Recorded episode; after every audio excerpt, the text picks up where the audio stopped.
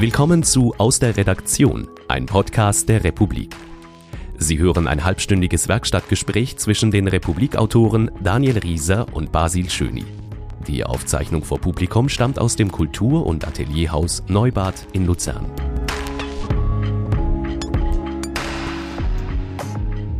Mein Name ist Daniel Rieser, ich bin äh, Reporter bei der Republik.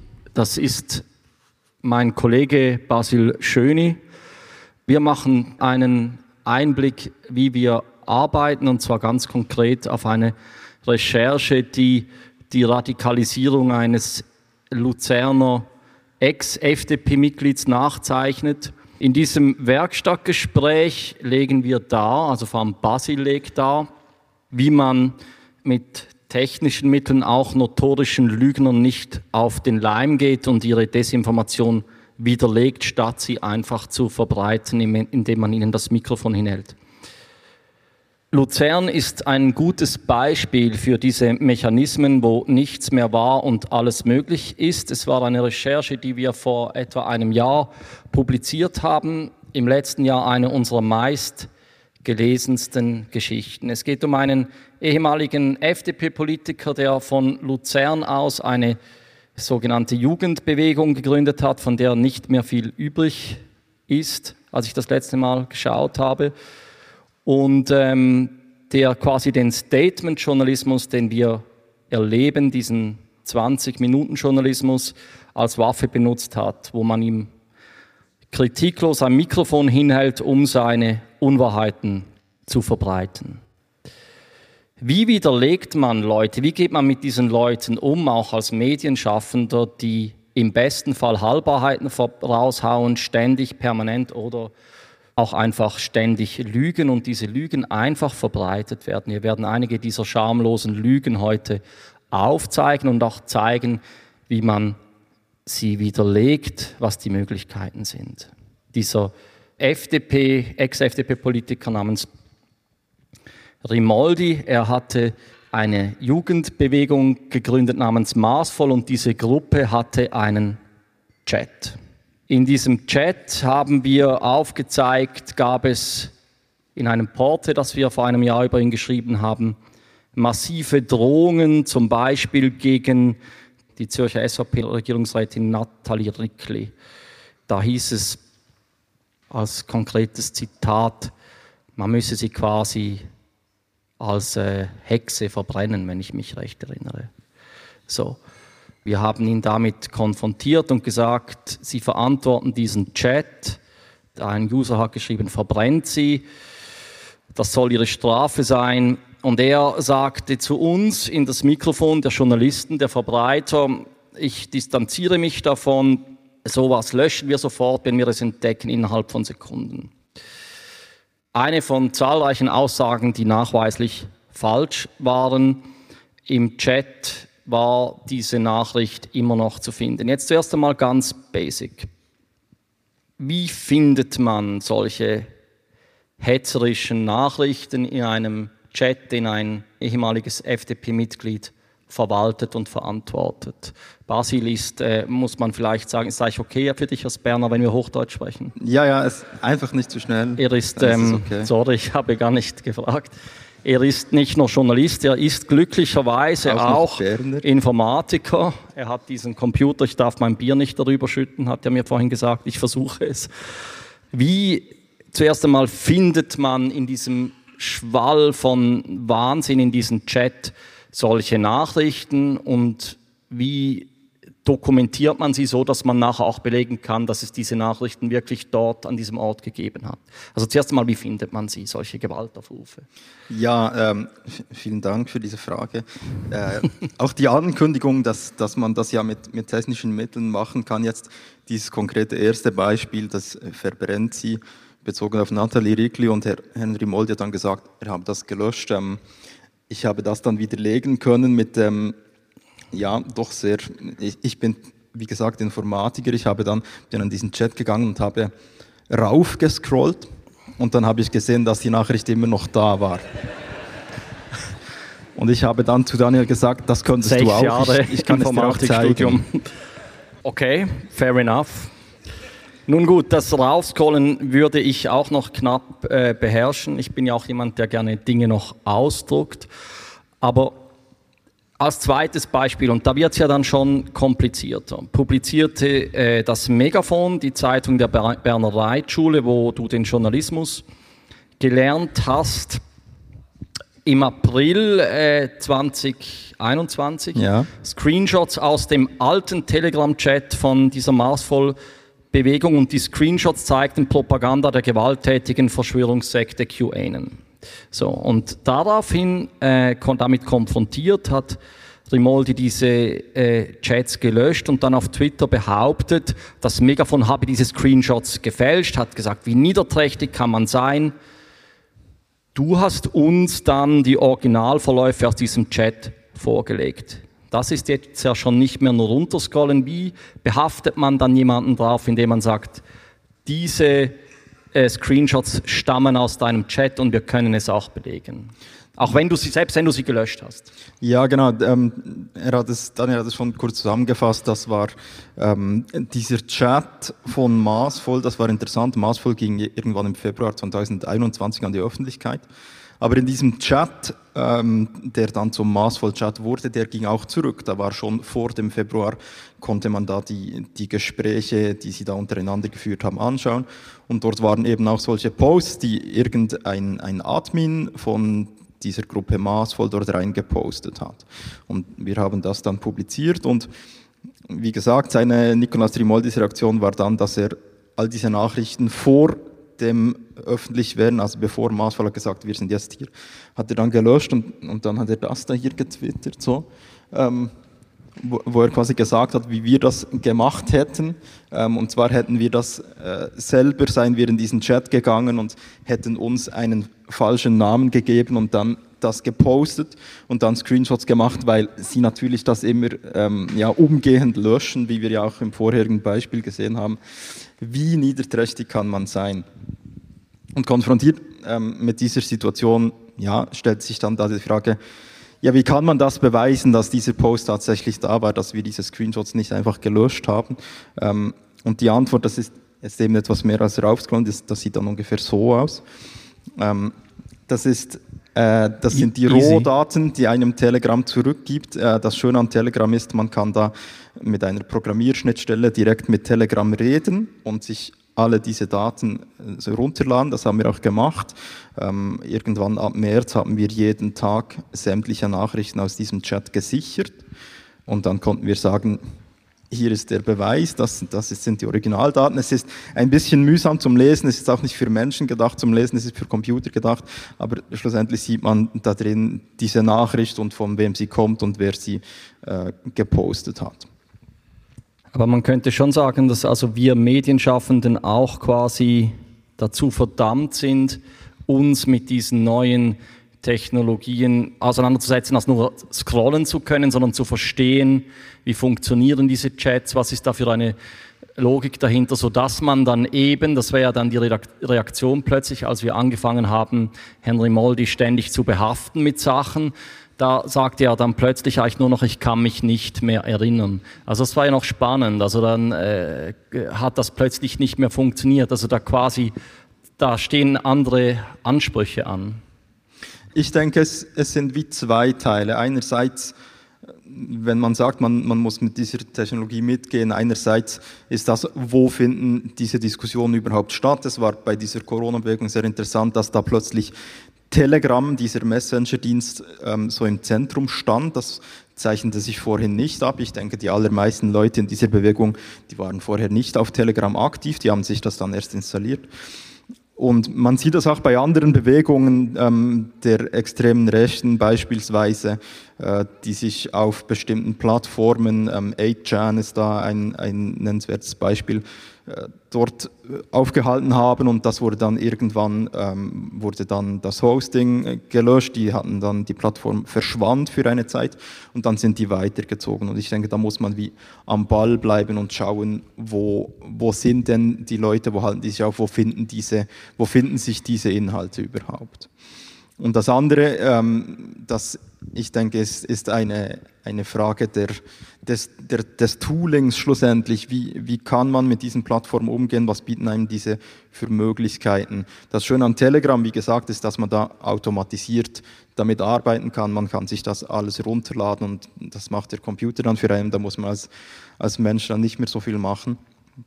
Und ich denke, oft gibt es so, so eine Vorstellung, dass es etwas wahnsinnig Kompliziertes ist, aber es, es gibt mittlerweile sehr einfache Tools, die das für einen machen. Und ich glaube, das sollte mittlerweile auch etwas zum Rüstzeug gehören, damit dass man einerseits mit so ganz einfachen Tools umgehen kann, damit man solche Dinge sichern kann ähm, und andererseits vielleicht zumindest weiß, was möglich wäre, damit man dann auf Leute zugehen kann, die einem helfen kann, ähm, um dann solche Leute wie beispielsweise Nicolas Rimoldi auf seinen Aussagen behaften zu können, auch wenn er dann findet, ich lösche das jetzt einfach alles und tue so, als hätte es nie gegeben. Das technische Wissen ist das eine. Das Spannende ist ja, wir haben darüber viel gesprochen, als wir an, kürzlich haben wir in der Republik eine größere Serie eben über diese sogenannten Infokrieger geschrieben, also von Stricker TV bis zur Weltwoche Daily, über Leute, die ähm, äh, vielleicht Tesla-Akten haben und in ihren 50ern sind und im Internet Dinge verbreiten und glauben, verstanden zu haben, wie die Welt wirklich funktioniert. Und was ja da spannend ist, und das ist auch im Umgang mit dieser Person so interessant, auch gerade als Medienschaffender, dass es eigentlich keinen Anspruch mehr gibt auf Konsistenz. In Bezug auf Rimoldi war spannend sein Engagement gegen das Antiterrorgesetz. Ich habe das sehr genau verfolgt, weil ich als Journalist sehr viel gegen diese Gesetze geschrieben habe, weil ich sie für gefährlich halte. Dann kam die Abstimmung. Rimoldi war ein lauter Gegner. Und was ist dann passiert? Eigentlich am Tag nach der Abstimmung oder zwei Tage danach. Ich glaube, es waren fünf oder sechs, aber ähm, kurz danach, also Herr Rimoldi hat, hat immer gesagt, ja, es, es darf nicht sein, dieses Antiterrorgesetz, das ist gefährlich, weil dann ähm, legitimer Protest plötzlich zum Terror äh, deklariert wird und damit kriminalisiert wird. Und er hat immer gesagt, auch beispielsweise die Klimabewegung, wo er selber ja nicht sehr viel Sympathien dafür hatte, sogar die sollen demonstrieren können. Das ist wichtig, dass nicht ähm, auch die plötzlich dann äh, unter diese, diese Bezeichnung Terror fallen. Ähm, und dann fünf oder sechs Tage nach der Abstimmung, als äh, ich glaube in Zürich angekündigt wurde von der Klimabewegung, dass sie jetzt so Straßensperren machen würden, und sagte er, das seien doch Terrormethoden, das können doch nicht sein da müsste man doch etwas tun.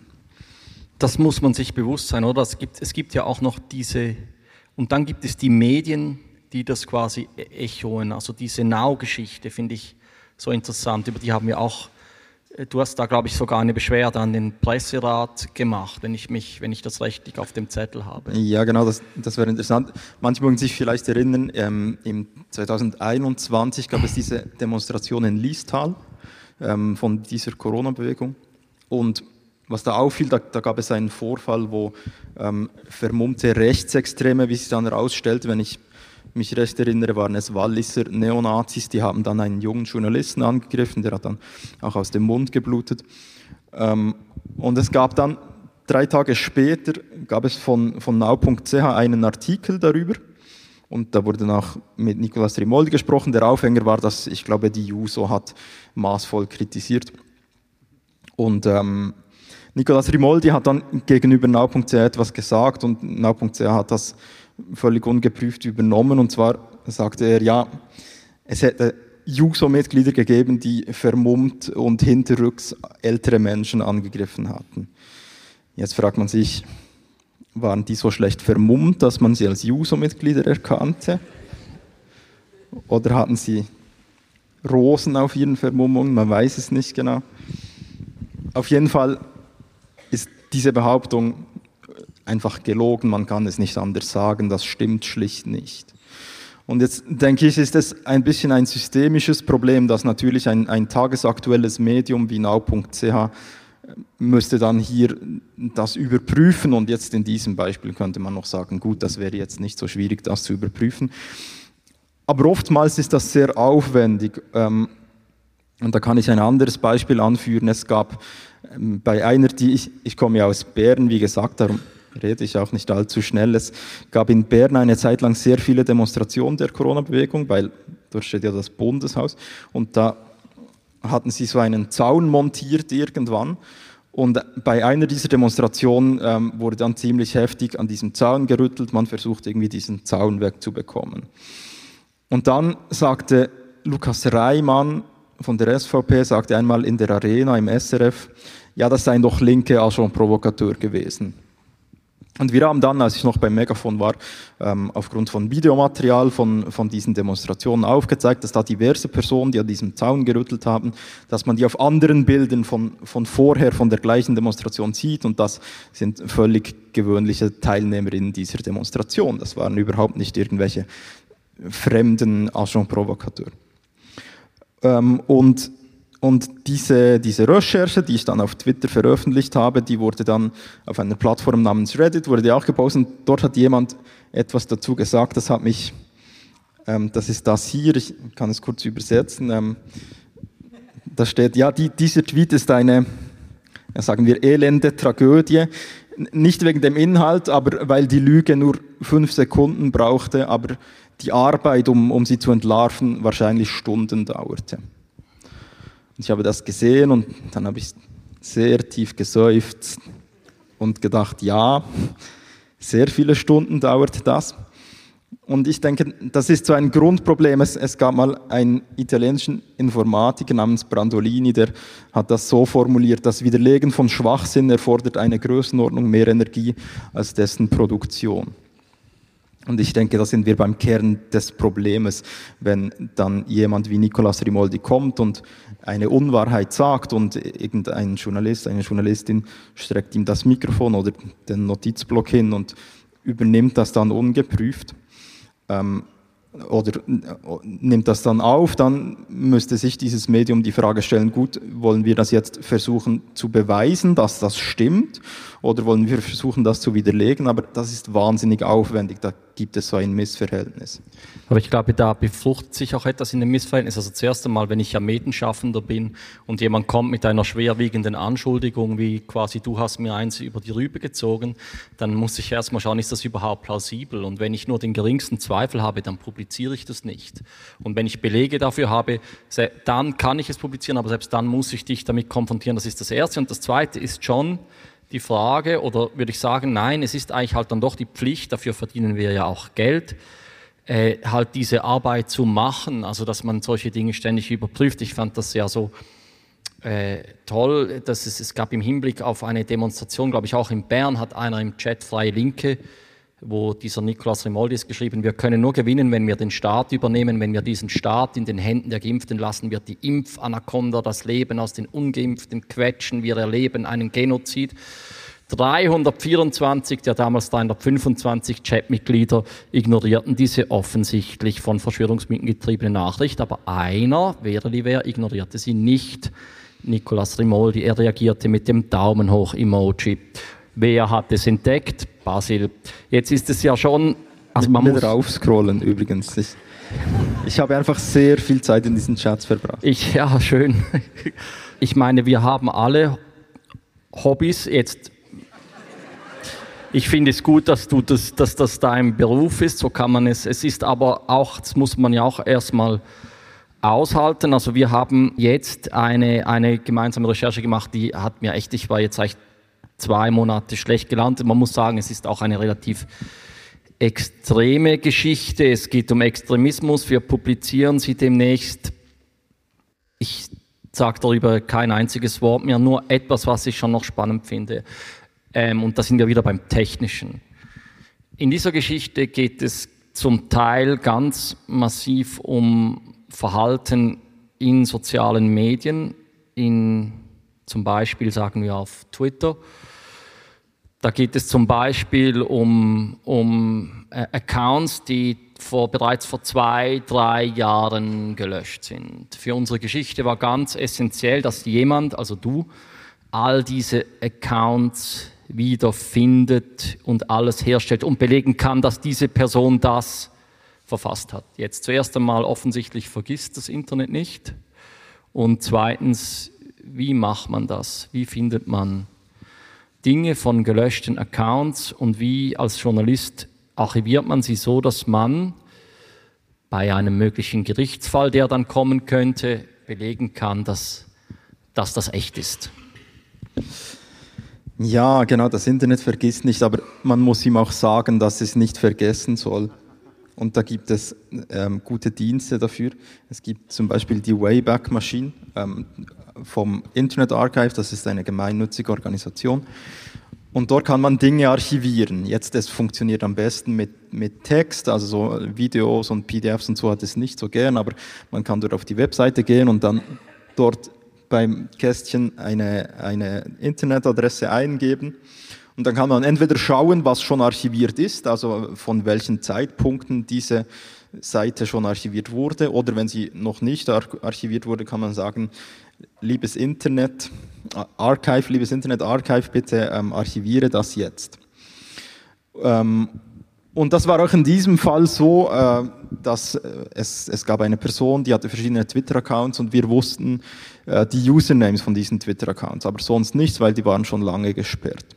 Und dann haben wir geschaut in, in diesem Webarchive, das macht auch von alleine, das sucht auch äh, von alleine das Internet nach bestimmten Dingen ab. Man muss es ihm nicht immer sagen. Wenn es darauf ankommt, sollte man es ihm sagen. Ähm, dann haben wir das gefragt, ja, hast du hier noch Tweets von diesen, von diesen Accounts? Das wäre schön. Und das Internet Archive sagte, ja, zweieinhalbtausend haben wir hier. Und dann sagte ich, schön, ich klicke mich da mal durch und das Problem ist, dass diese Webseite nicht wahnsinnig schnell ist und das geht dann so pro Tweet so fünf bis zehn Sekunden, bis das geladen hat und das mal zweieinhalbtausend ist ein bisschen unpraktisch und auch unökonomisch irgendwie. Es gibt ja viele Verlegerinnen hier im Publikum. Ich weiß nicht, ob sie mich dafür bezahlen möchten, dass ich das dann alles einzeln anschaue. Aber was man tun kann, und das klingt etwas komplizierter als es ist, man kann ein, ein kleines Programm schreiben, das diese Arbeit für einen erledigt, die dann all diese Tweets, all diese archivierten Tweets holt und einem in ein schönes Excel verpackt. Das freut die VerlegerInnen. Das, ich hoffe es doch. Das ist, das ist dann effizient und auch besser für die Nerven.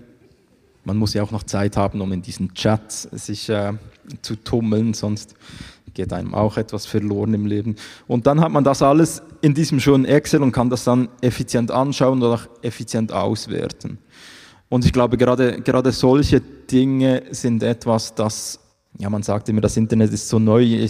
Das war sicher schon vor zehn Jahren relevant, aber vor 20 Jahren jetzt wahrscheinlich noch nicht. Und ich denke, die Wichtigkeit solcher, solcher Techniken, dass man ähm, eben, wie in diesem Beispiel, diese Dinge aus der Versenkung holen kann, auch wenn diese, diese Accounts schon längst gelöscht sind, das wird an Wichtigkeit zunehmen. Und ich, ich glaube, das sollte auch in Zukunft zum Rüstzeug gehören äh, in unserer Branche.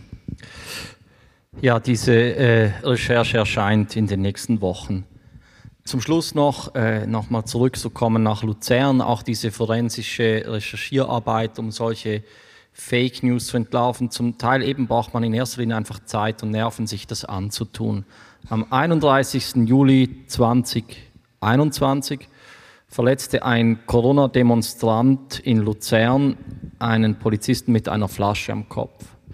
Kollege Rimoldi twitterte, heute haben Bürgerrechtler nach einer Störaktion der Antifa einem verletzten Polizisten erste Hilfe geleistet. Wie hat man diese Aussage widerlegt? Ja, ich finde, das ist eben ein sehr schönes Beispiel, wie Herr Rimoldi dadurch gezieltes Auslassen wichtiger Informationen das Ganze drehen konnte, sodass dass es völlig absurd und, und überhaupt nicht der Wahrheit mehr entsprechend war.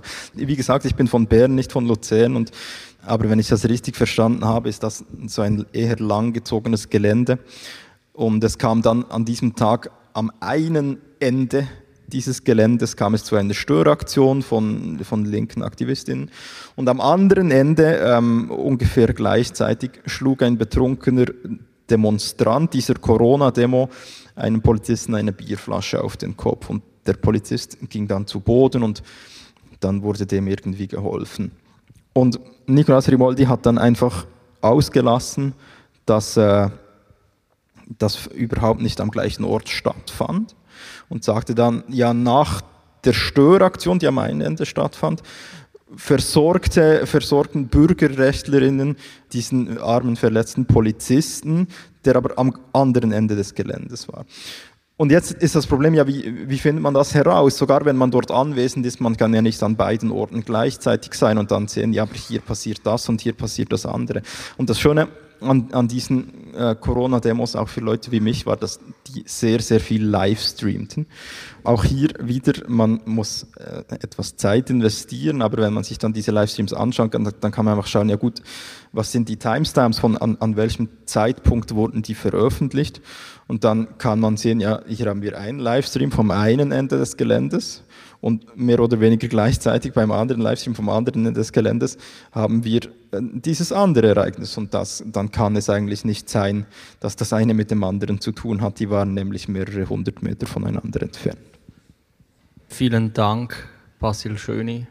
Gute Heimreise nach Bern. Nein, wir sehen uns ja noch. Wir oder? sehen uns noch. Du hast noch die letzte Folie vergessen. Das war Nicolas Rimoldis Reaktion auf unseren Artikel. Ach, das ist interessant. Das müsst, diese Minute müssten wir uns noch nehmen, stimmt weil das ist ja auch nochmal spannend.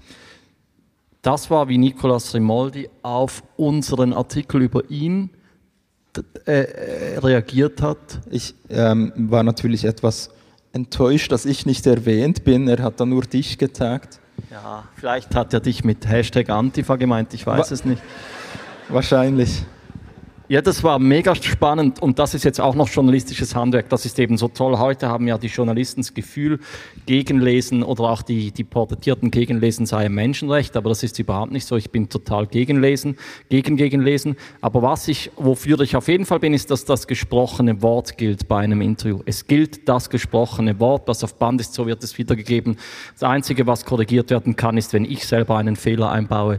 Und Rimold, ich weiß nicht, was er sich gewohnt ist, vielleicht so Now-Journalisten, die dann irgendwelche äh, Falschaussagen von ihm verbreiten. Er hat gedacht, wenn er einfach abtaucht, dann würden wir seine Zitate, die wir alle auf Band hatten, nicht verwenden. Wir hatten ihm eine Deadline gegeben, hatten gesagt, Sie haben bis, sagen wir, Dienstagmittag Zeit, diese Zitate gegenzulesen. Er tauchte einfach ab.